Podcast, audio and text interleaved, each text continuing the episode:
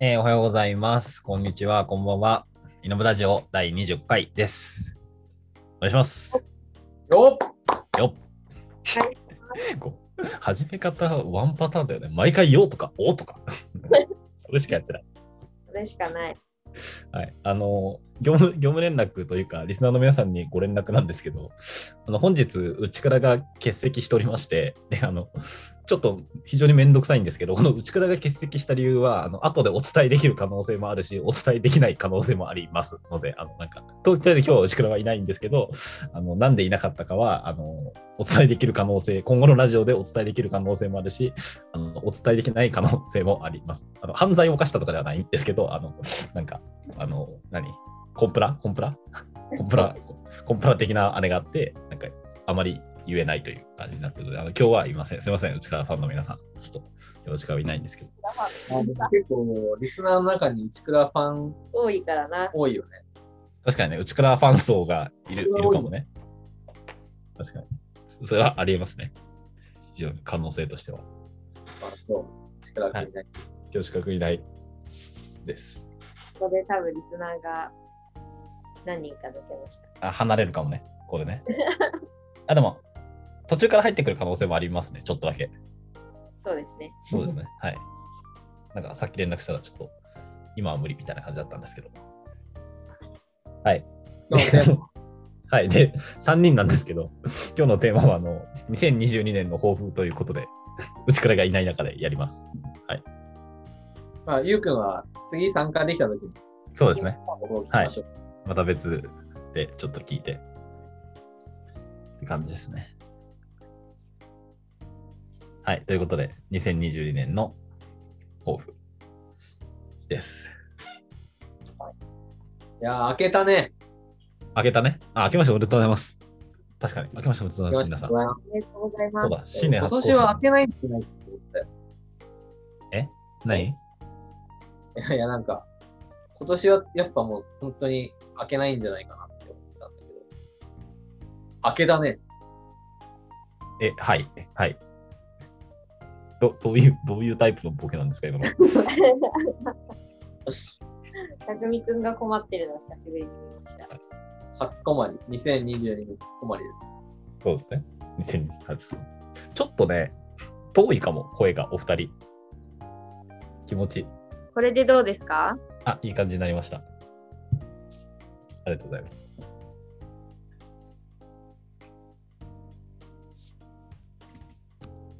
はい、大丈夫です。ありがとうございます。えーということで、抱負なんですけども、なんか言いますか？もう固まってるというか、なんとなく言えるよみたいな人、考え中なんですけど。はい、はい、はい。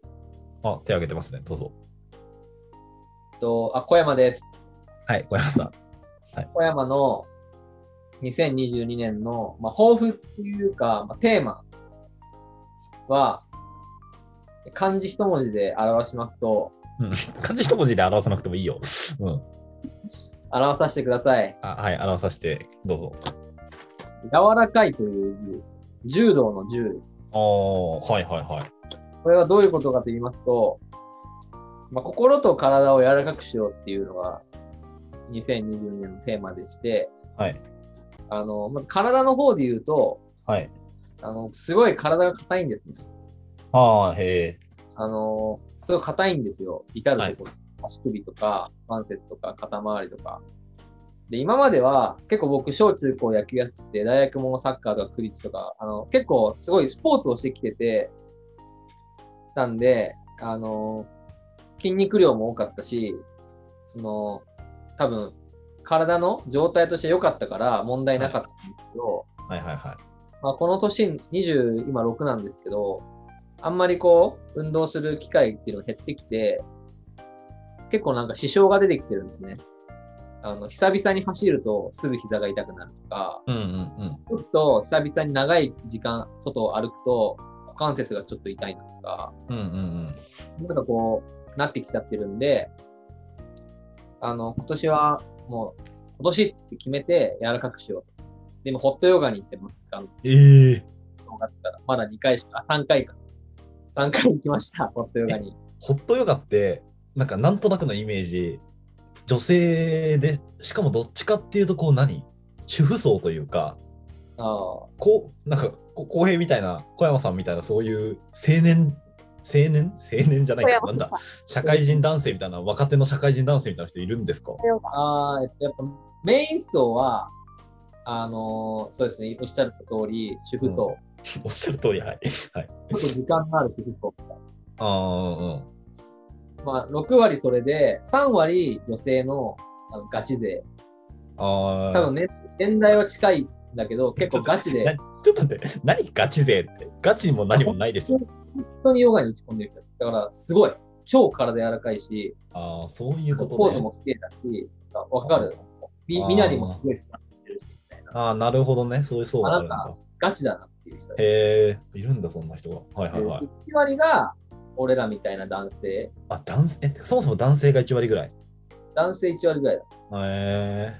でも全然、男性でもガチでヨガやってる人いるし、うんうんうん。なんだろう、そんな浮くとかっていう感じじゃないです。うーん。意外と。クラスみたいな感じ？クラスというか1回でなんか集団でやるってこと？そう、集団で1時間のレッスンが、1日まあ6、7個ぐらいあって、え1個選んでる。ー、えー、え、仕組みと、し仕組みとしては、もうなんかめっちゃ、ちょっとごめん、ホットヨガ興味あるからめっちゃ聞いちゃってんだけど、何？定額でお金を払って、月何回行けるみたいな。例えば1回いくらみたいな。まあ、いろんなプランがあるんだけど、基本的には、月いくら払ったら、えっと、1日1回までならレッスン受け放題。だから毎日行っても、毎日行ってもいいし、まあその、へ3日に1回とか、1週間に1回とか、まあそれは自分のペースで。へーていうのが一番ベーシックなプラン。だから、まあ普通に何サブスクみたいな感じで、へ金額いくら通い放題が一番ベーシック。ー通い放題システムなんだ。で、なんかもっと課金すると1日2回まで行っていいですよとか、いやいやいや、そうなん2だ。つの店舗使えますよとか、いや、多くてもなんか週2とかのイメージだったわ。イメージ。そうだよね。うん。一日、毎日とかっていう感じ。まあでも、ヨガって筋トレではないか。だから別にいいのかあ、でも結構体幹トレーニングみたいになる。あーえーえ、なります。てか、ホットヨガって言ってたっけ？はい。ホッ、あーへえ。ホットなんで、あまあなんかサウナよりは暑くないんだけど、え、え、何部屋がホットってこと？そうそうそう、部屋がホット。知らなかっためちゃ。くちゃ汗かく。部屋がホットっていうのは、その、ん？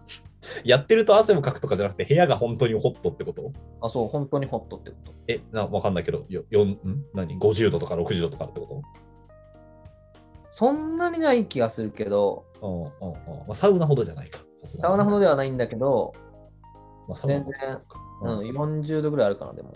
はい、あ、でも暑いね。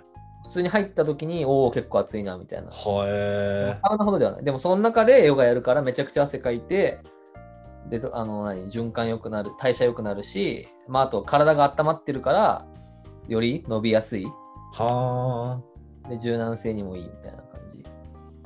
へえいいね。ごめん、ごめん。なんな豊富な話だけど、ごめんヨガ会になりそうだけど。そうなんえだ。もう一もう一個いい私からも。これさ、はい。なんかホットヨガってさ、だからあったかいから伸びやすいみたいな。だからちょっと伸びづらいなって感じてる人がうん。行くような印象を、公平の話を聞いて受けたけど、うん。でもガチ勢の人が行ってるってことはさ、なんかあれなんかね、難易度そっちの方が高いとかなんかあんのかあー、わかんないけど、難易度はな。うん。どうなんだろうね。別に変わんないか。うん、けど多分今日本で、うん。あのー今、ヨガスタジオって言ったら、ホットヨガの方が多分多いと思う。から、一番近いとこに行こうとしたら、ホットヨガになってるのかもね。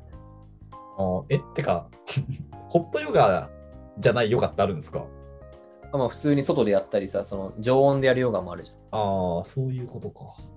へ結構、俺は体を柔らかくしに行ってるから、そうえ。いう 言い方になってるけど、あのメイン層のそうだよね。女性たちに対するアピールポイントとしては、やっぱその汗がすごい出るから、まあそうだよね。デトックスになりますとか、ダイエットになりますみたいな、あそのイメージ。そういう訴求が強い。俺はガチで伸ばしにいってる体を。てか、もうんと、体を柔らかくしに行ってるってことじゃないんでしょ、別にそれで言うと。俺は体を柔らかくし違うでしょ。マジで健健康でしょ？体を柔らかくするが目的なの？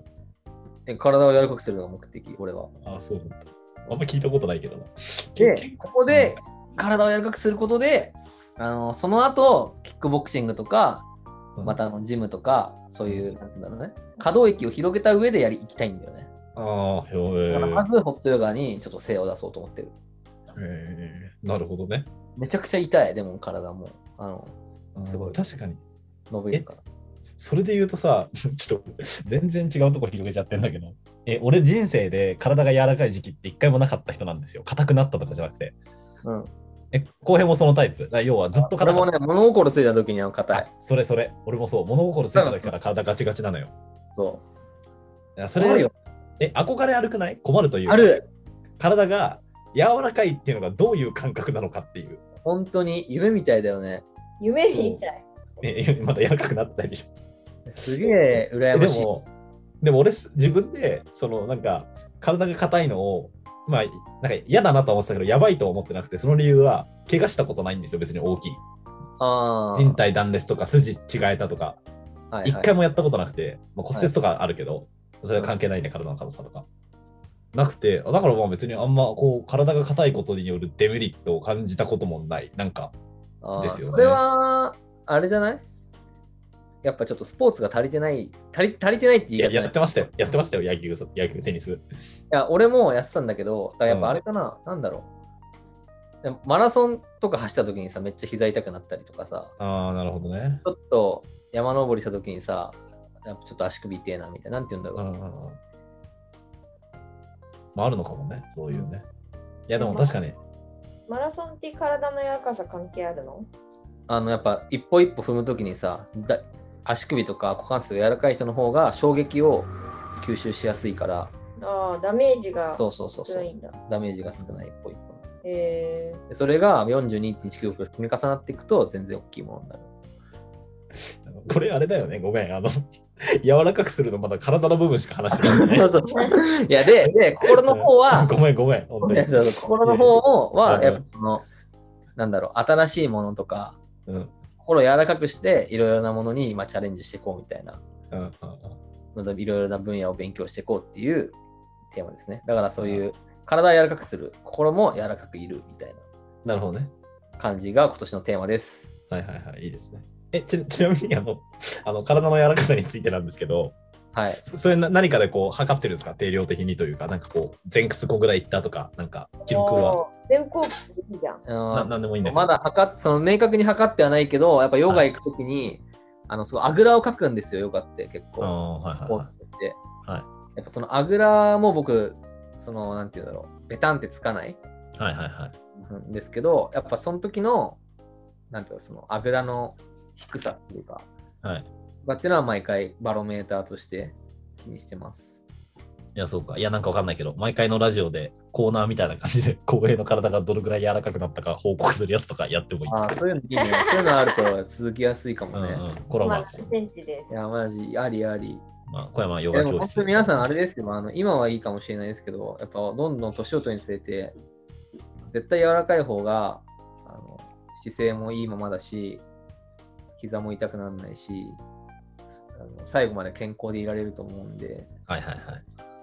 僕は今、今、今、この26、2022年にやろうって決めました。はいはい、いいですね。まあ、体資本ですからね。以上です。はいありがとうございます。いいね。健康、健康そうな一年だね。いいね。はい、次の人、次の人。ええー、なんかどう夏み、なんかまだ考えてそうな顔してんな。私でも抱負抱負じゃないけどこれは1年やろうって決めてるやつが1個あってうん、はいはい。あの実家実家にあるメニューボードがあるんですよこの話したっけしてないかあ、なメニューボードは違うか。俺またあの農園の話かと思った。あ違うえっとね、うんメニューボードっていうものがあってまあ、はいあの冷蔵庫に貼ってあるんですけどあこうはいはい。毎日母親がランチとかディナーとかのメニューをそこに書いておいて、それ結構珍しいよね、そういうのある家。珍しい。いやなんかね聞いたことないっていう備忘録とかもあると思うんだけど、お母さんがその、なんか明日はこれを作るみたいなので、多分メモっていう機能も果たしてると思うんだけど、まあなんかそういうものが家にあって、はいはいはい。で、なんかそれホワイトボードなんですけど、で、そこのデザインを毎月やってたんですよ。もう中学校ぐらいからずっとやってて、でも毎月そのメニューボードのデザインを更新するとお小遣いがもらえるっていう制度だったのね。はいはいはい。で、なんか、まあ、ずっとやってきたんだけど、なんかコロナに突入してからっていうのもあって、最近その更新がもうなんかよくて3ヶ月に1回とかになっちゃってるから、あ、画像を書いたら家族 LINE に送るみたいなシステムってことですか？いや、えっとね、もう本当にリアルのホワイトボードだから、もう書けないじゃん。行かないと。家に帰ってホワイトボードで書くか、うん紙に私がイラストを描いて、それを送るか、手紙みたいな感じで。でやってたんだけど、いはいはい。でその荷物を送るときとかは、まあ、一緒にデザインしたものを一緒に送ったりしてたんですけど、はいなんかそれも最近ちょっとサボっちゃってたなっていうのがあって、はい。なので、あの今年は1年間、毎月1通、うん。毎月1通、うん。ちゃんとメニューボードのデザインを書いて送るっていうことを なんか、しようと思います。何この、何なんか抱負っていうのは具体的なホームっていうか、何この教育テレビみたいな話。具体的な何これ？あれやん。抱負にこれ何？そんな教育テレビのなんかこう5分番組ぐらいのこう、なんか。家族家族とのつながりを大切家族の習慣みたいなよくわかんないコーナーの話がされてる本当そうですよ。はい。家族とのつながりを大切にする一年にしたいと。今年はね、もっとちゃんと帰りたいなと。うん。思います。あの、はいね。そうしょうがなかったのもあるけど、帰れるときに帰っておこうと。あのあれだね、日々会に合わせてやると良さそうですね、それは確かに。あ、そうですね。大事それはすごいですね大事ですね。あの、日々会、あの、何回かお話してますけどね、はい、イノブの日々というプロダクトがありまして、月に1回振り返る会をやってるので、そこでやるといいと思います。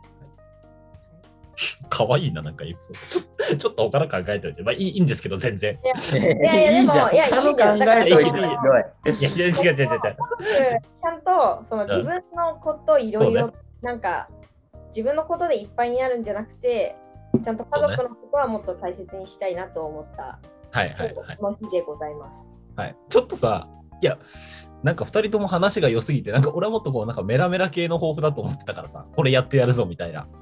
いいいじゃん。いいじゃん。それでもいいよ。匠くんの聞こうか。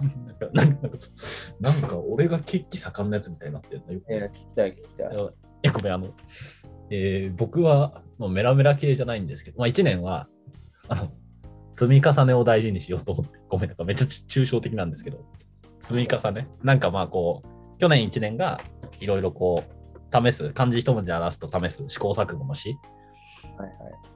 だったので、なんかまあ今年はこう、前回のラジオで言ってましたね。そうですね、前回ラジオで言ってたやつだったので、まあなんかこう、なんだろうな。まあ、まあ、今まで去年ね、試したことも何かしらの過去のこととはやっぱつながってるんだけど、なんかこう積み重ねてるものがやっぱ強いなって気はしていて、修士論文書いててもすごい感じたんですけど、この間ちょっとこう先輩というかメンターの人と話してたんだけど、なんかこう、いや、なんか一番思ったのは、修論とかってマジで実力以上のものって絶対出ないなと思ってて、いや要は当たり前だけど、今まで読んでない論文は絶対に出ないし、論文の中には。で、聞いたことないテクニカルターンも絶対に出ないし、みたいな。なんかこう、確実に自分が知識として得たものしか出ないっていう世界。なんか、ままぐれがないっていうね。まぐれがない、本当に。うん。っていうものだなと思ってて、いや、まあ、こう、あるけどね、その野球やってないけど、バッターボックスだったらヒット打てちゃうとか、まあ、たまにあるけど、やっぱ現実問題、なかなかこう、なんつうんですか、実力以上のことがやっぱ出るってないなと思って、やっぱり、論文じゃないにせよ。ってなった時に、やっぱりこう、日々何かを意図的にちゃんとこう、コツコツと積み重ねていくことが、なんかすごいシンプルなんだけど大事だなと思ってて、うんそれをこうサインってことですね。もう一回いいですか？その修論を書くっていう経験から、そのコツコツ積み重ねることの大切さっていうのをこう改めて強く実感したっていうことですね。そうですね、そうですね。うん。おなので、で、はい。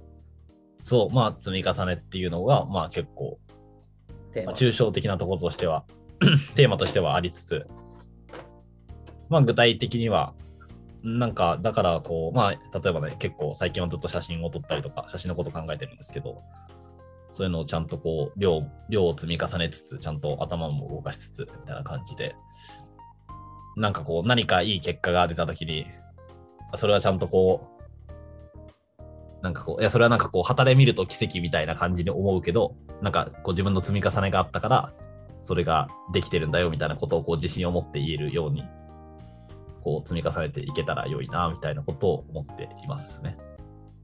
いいですね。頑張ってください。はい。なんかこう、僕の知り合い、まあ知り合いっていうか、知り合い？まあまあ、僕の知り合いでこうなんか、なんかあるこう B, B 級バンドっていうかなんか、が好きな人がいて、なんかこう、なんかそそれのこうなんか歌詞でちょっとこう近しい話をしていて、なんだっけな。今思い出したんですけど、ちょっと今 Spotify で検索してみてますけど。あれなんだっけな？ちょっと待ってね。あ、これですね。あの、いついついつか誰もが驚くような奇跡が子供に起きたとしても、きっと僕だけは驚きはしないだろう。起こるべき奇跡が起きただけさ、みたいな言ってる人がいて、ねえ、ある人がいて、まあウーバーまあまあなんかワールドじゃないですか。あの、ウーバーワールドの話ってラジオでしたことないんだっけ？ねえ、ウーバーワールドじゃないですか。はい。っていうなんか B 級バンドの方がまあいるんですけど、まあ B 知ら級バンドって言った瞬間に分かったわ。あんま知られてない。知られてるわ。あ知られてない。あまあ、そういうね、そういう感じのことが、そうまあ、ニュアンスとしては近いですね。うんは。い、みたいなことが、まあ、みたいな感じで積み重ねができたらいいなというふうに思いますね。はい。そんな匠くんに送りたい言葉がある。なんですか？なんです？えっとね、あ、今のはプレイグラプレイングランっていう歌です、ウーバーワールドの。If you, if you get tired, うん。run to rest, not quit. はいはいはい。なるほどね。そういう、やっぱ継続していくことに本当にうんうん価値があるから、まあ、でもそのやっていく中で疲れたり飽きたりもうやめたいなみたいな思う時が必ず来ると思うんですけど、はいはいはい。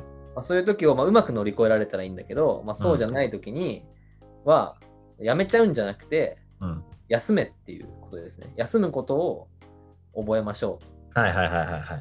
休んでいるのであれば、またはじ歩き始められるから、だその一回ちょっとなんか、これ毎日やってたりとか、1週間必ずやってきたことがあったのに、途切れちゃったなみたいな時も、あ、これで終わっちゃったなってこう捉えないで、まあいい休憩してたなみたいな。じゃあまた始めますかみたいな、そういう気持ちで進む、もう一回進むことを覚えろみたいな、そういう言葉ああ、いいですね。いや、なんかさ、しちょうど今、修論の話があって、修論書いてる時も思ったんだけど、なんか休み方ってすごい大事だなと思って、うん。なんか俺、修論は最後は基本ずっと、なんか30分ずっとタイマーを鳴らしてたんですよ、とりあえず。で、30分サイクルでやってて、30分タイマー鳴らして、次30分これやろう、次30分これやろうみたいなうん。感じでやってて、で、まあなんかこう、大体30分の間にはそんな休憩入れなくて、なんか1時間半とかしたら5分休むとか、10分休むみたいな感じでやってたんだけど、1回休むと、なんかこう、作業に戻るのが、なんか結構難しいな。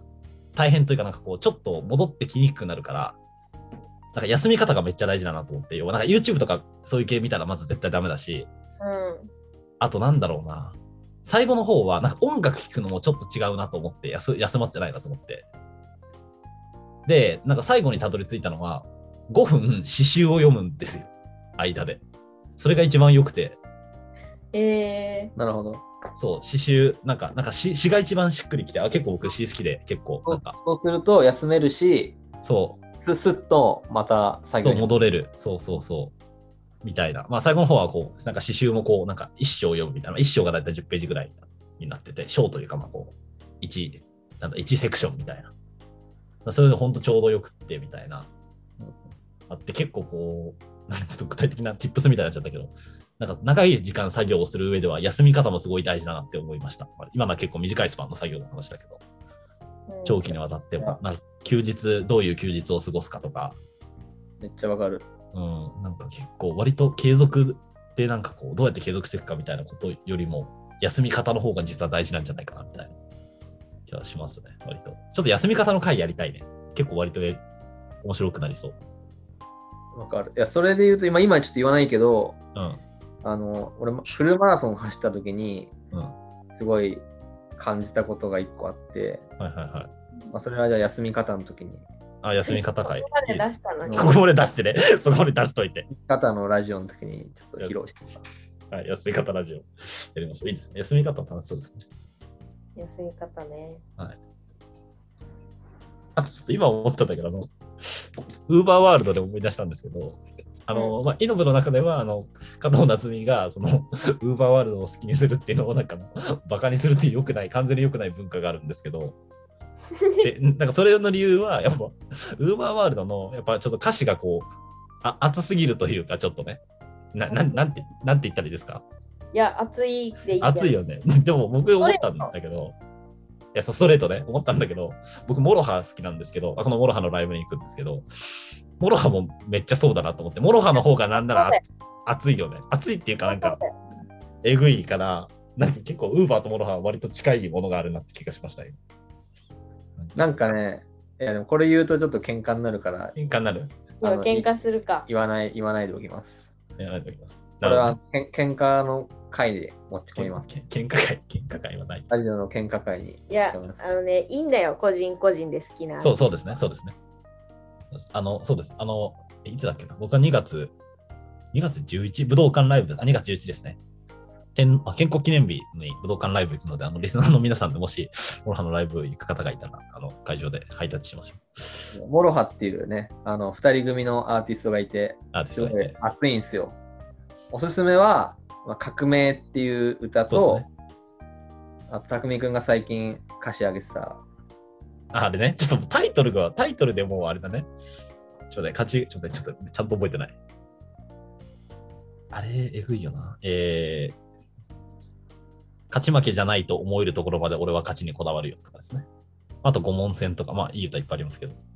そうぜひ聞いて、YouTube かなんかで聞いてください。革命はマジ熱いよね。熱いし、あと最近ね、あの、 THE FIRST TAKE にも取り上げられたから、マジで来ると思うよ、ほんと。今年、うん来年。ついに来るか。紅白でモロハ聞いたら絶対泣いちゃうよな。やばい泣ね。やば紅白くない歌ってほしいね。紅白でモロハ見たくない？本当に。なんか、全国民にこう、熱い何かが伝わるよな。やばいね。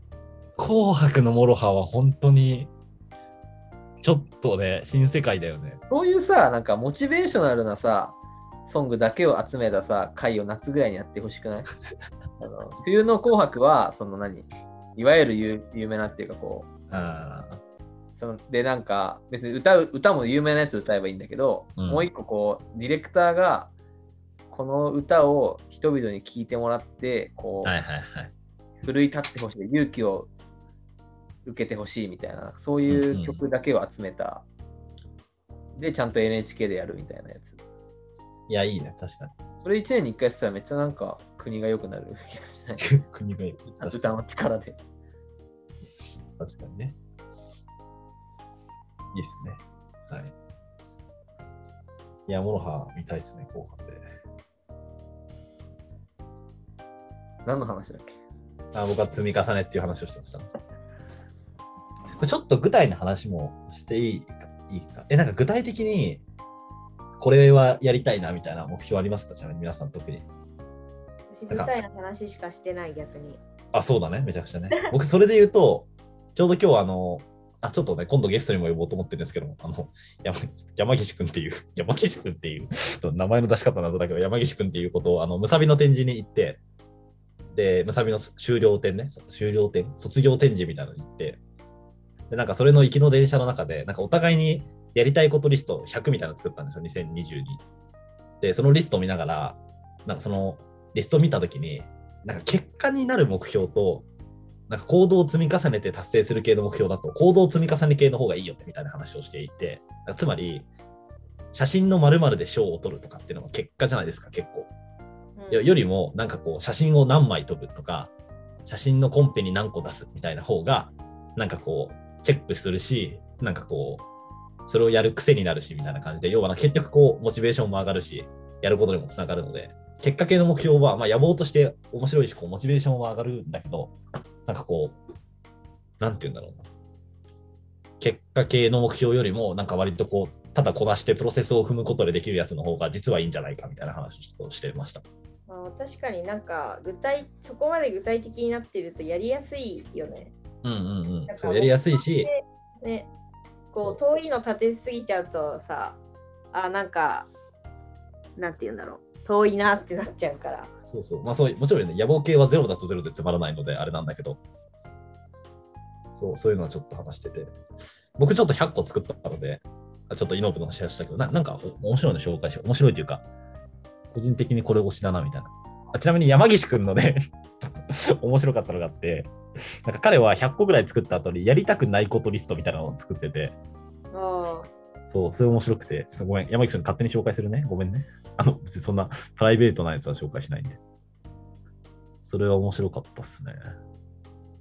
ちょっと待ってね。今見てます。あ、これですね。あ ちなみに、やりたいことリストも結構面白いのがあって、ちょっとあの、名前を伏せて紹介すると、僕が好きなのは、えーっとね、出ないな。あ、ちょっとなかった。まあいいや。あ、やりたくないことリスト。えー車の事故を起こさない。えっと、カードの支払いを延滞しない。えー、あとは、なんだ。あ、一週間何も作らない週を作らないとか、なんか結構こう、やりたくないことリストを実は作る方が、やりたいことだけできるみたいなのがめっちゃあるなと思ったね。ちょっとごめん今見てみるとごめん。そんなに面白くなかったかもしれないけど、ちょっと失礼か。でも、あ発想はいいなと思って。確かにいいね。まあ、やらないことを決めると、そうそうそう。シンプルで、結構言うよね。なんか、ビジネスパーソンが読んでそうなさ、本にやりたいことよりもやらないことを決める方が大事とかって書いてある気がするわ。なんか。そうそう集中、選択と集中だよ、その分野は決断とか。決断は決めて立つと、やらないことを決めることでやることが決あ。確かに、決断って立つんだね。そう感じ。だから、あ確かにね。事故を起こさないとか、そういう決めない、やらないことってよりは、その、SNS をやらないとかう、んうんうん。ことで、読書する時間を生み出すとか、そうだね。わかんないけど、うん、確かにね。なんだ、例えば、編集はやらないとかうんするうんことで、編集は誰かに任す。自分はその生み出すところだけに集中するみたいな、うんうんうん。そそういう意味でのやらないとかだったらすごいやることがこう逆に絞られる。うん多分選択肢がある中でどれをやるかっていうことだよね。その起こさないようにするとかっていうのはな何何やってんの？なんか、膝叩いてんの？カチャカチャカチャカチャ。柔らかくししているんじゃない内ですか。転筋を叩いてる。内転筋をややめてください、ラジオ中に内転筋高すの。叩くの。僕の今年のテーマに向けてもう僕は行動に移してます。いいですね。ああ、決断ね。もうなんか、はい。あ、はいはい。いや、決断のスピードを上げたいな。大事ですね、確かに。いや、悩んでる、いや、な考える時間もすごい大事だし、その考える時間を作るために、細あかいことの決断を早くする。あ、確かにね。だから、なんだろう、これに時間をかけようっていうのを決めるために、てか、それも決断だね。なんかそういうのを、なんか、ああ、これどうしよう、ああ、あれどうしようっていう時間を極力少なくしたい。はいはい。いいですね。僕あの、最初にちょっと言った、なんかラジオで毎回報告、ちょこっとコーナーできる系で言うと、今年短歌やってて、今なんか、自分の Slack みたいに毎日1個短歌を作ってるんですよ。短歌わかりますか？五七五七七の。わかるわかる。あんまリアクションが芳しくねえな。もういいわかるわかる わかるだから、こうやってて、なんかそれをこう毎回のラジオごとに、だまあ大体、ラジオ2週間に1回とか月1ぐらいなんで、毎回こう、できいいやつを紹介しようかなとか思いました。まあ、あの365日単価っていうのをやり遂げるとかはありますね。やりたいことにする。まあ、すでにもう何しかかけてないんですけど、あのそれは大丈夫です。あじゃあラジオの、確かに俺もラジオのたびに、なんか前屈の床から何センチかみたいなやるとかありだね。それはありですね。マジで。そうね。なんか、それはいいよね。あとなんかあるかなラジオで、なんか。さっき思ったのがさ、はい。写真写真でなんか賞を取るっていう目標より100枚取るみたいな目標のみたいな話した時思ったの、それってなんかその手段と目的うんっていうかレイレイヤーが違うだけで同じ目的なんじゃないかなって思ってうん。その100枚取るっていう目賞に賞を取るっていう目的のためにうん。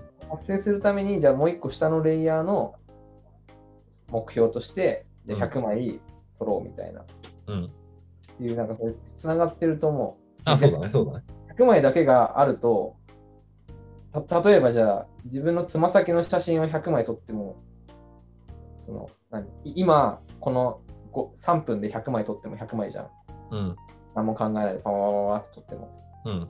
なっちゃうからその100枚撮ること自体を目的にしない方がいいんじゃないかなと思った。ああ、そうね。まあ、それ両方あるのが大事ってことですね。そうそうそう。そうん。うの、ん。うんそれだけを目標にしちゃうとさ、なんかそれをこなし始めちゃうじゃん。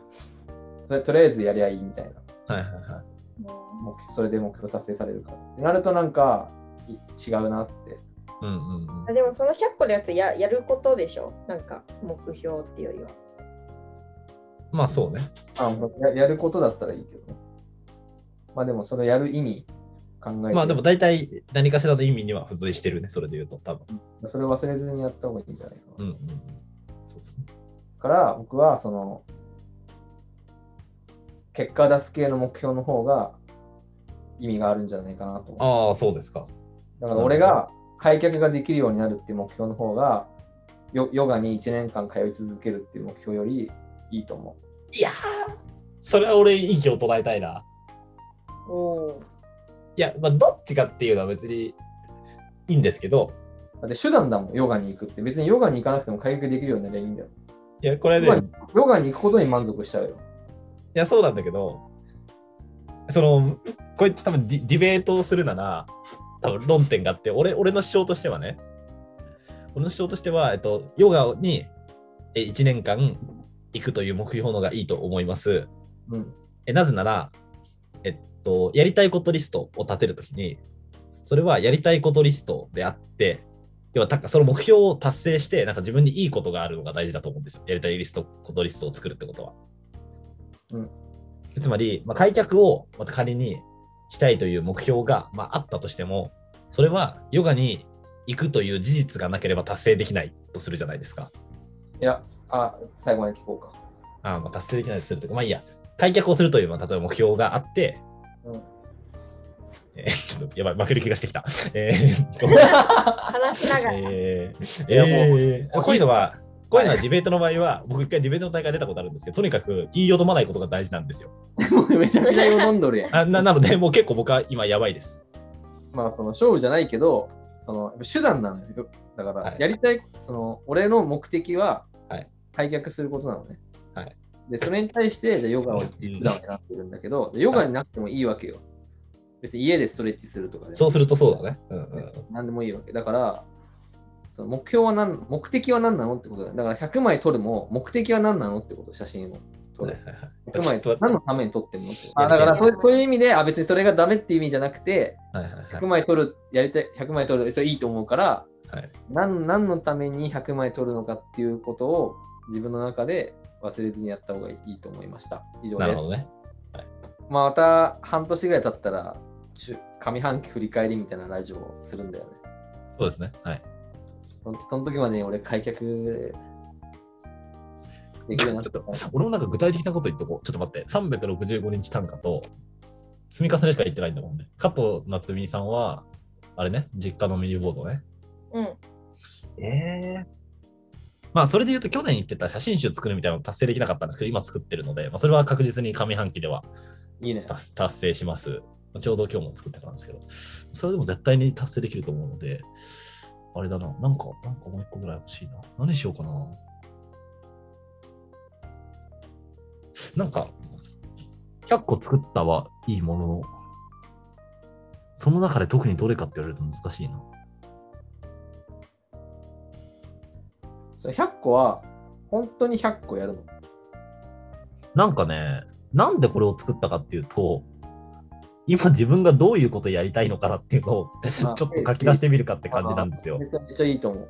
あんまりね、その、ひ良くないかもしれないんだけど、100個全部達成したいかって言われると、別にできてもできなくてもいいなっていう、よくわかんないリストなんですよね、これ。まあ、じゃあ to do list、to do list じゃないんで、これ。 wish list なんで。あ、でもそう整理するのいいと思う。その中でうん5個とか6個とか選んでやるみたいな感じでしょ。そうだね。全然いいいいいいね。俺もやろうかな、後で。てか、それなんか順位付けしたらどれが一うんすごい番良さそ自分で優先順位高いかわかるね。そうね。あ、これやってないんだっけ？こういうとかやってる気したけど、そっか俺結構去年、去年はやってないか、一昨年とかやってたんですよ。友達とシェアして。なんつったう。その、100個とかみたいな感じでめっちゃ出すのはやってない。ああ、そうなんだ。けど、やりたいことみたいな、自分が今やるやろうとしてることみたいなのは常に Notion に整理してある。あーあー、あーあ1週間に1回ぐらいこう優先順位とか、ーあー、見てるんですね。そう新しいのが出てきたりするし。そっか。私も bucket list はあるよ。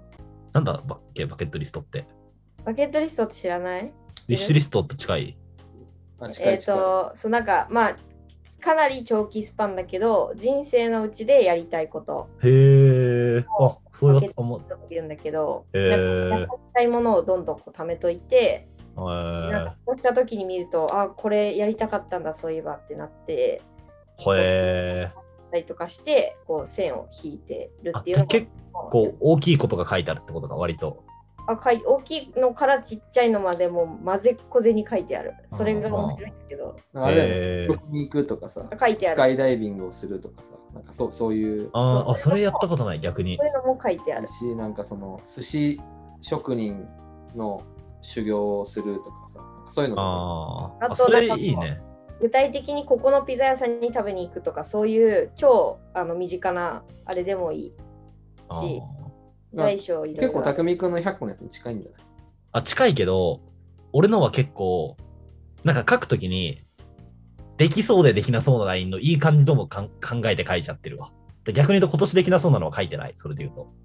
あなるほどね。うん、なんか頑張ればできそうなのばっか書いちゃってるから時。間軸が違うかも。そうそう、結構近い。違うと思う。ああ、だないね。人生のうちでやりたいことだから。そういうことだよね。